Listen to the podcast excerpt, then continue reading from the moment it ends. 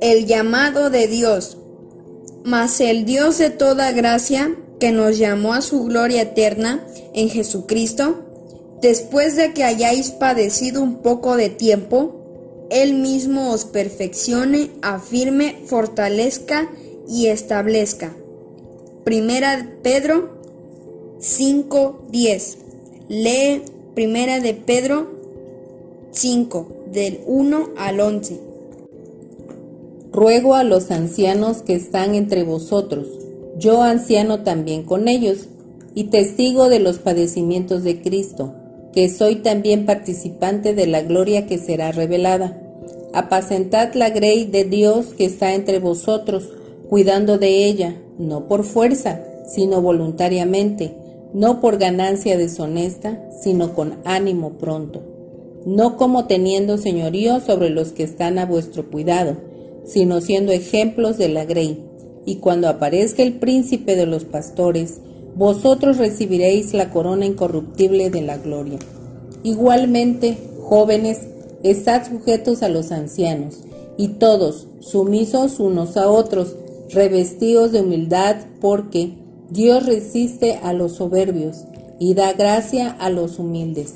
Humillaos, pues, bajo la poderosa mano de Dios, para que Él os exalte cuando fuere tiempo echando toda vuestra ansiedad sobre Él, porque Él tiene cuidado de vosotros.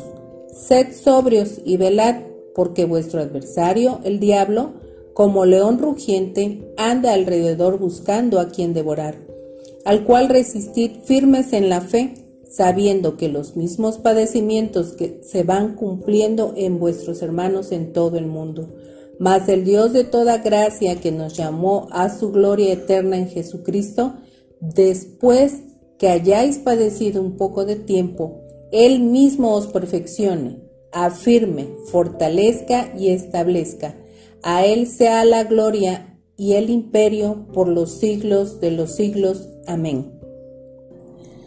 Pedrito era un niño que vivía cerca de las vías del ferrocarril. Allí había un muro del alambre que impedía el paso un día descubrió un hoyo junto al muro, escarbó con empeño y se acercó a las vías. Su padre alcanzó a verlo cuando a lo lejos sonaba el ruido del tren y se acercaba a gran velocidad. ¿Qué hacer? No había tiempo para llegar y sacar el niño. ¡Tírate al suelo! gritó el padre angustiado. El niño obedeció y el tren pasó sobre él sin hacerle daño. Jesucristo nos enseña que Dios es nuestro Padre y Él también nos manda y nos ordena.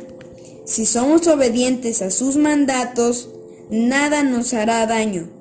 Dios hoy te llama a la obediencia. Podemos reflexionar a la luz de la palabra de Dios que nos manda y nos ordena.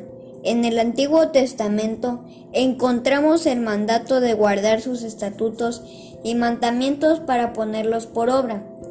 Y estas palabras que yo te mando hoy estarán sobre tu corazón y las repetirás a tus hijos y hablarás de ellas estando en tu casa y andando por el camino y al acostarte y cuando te levantes.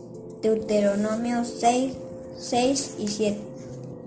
Si somos obedientes a sus mandatos, nada nos hará daño. Oración. Señor Jesús, quiero ser obediente a tu voz. Dirige mi vida hoy y siempre. Gracias por tu cuidado amoroso. Amén. Misionera Rebeca Ruiz Monzón.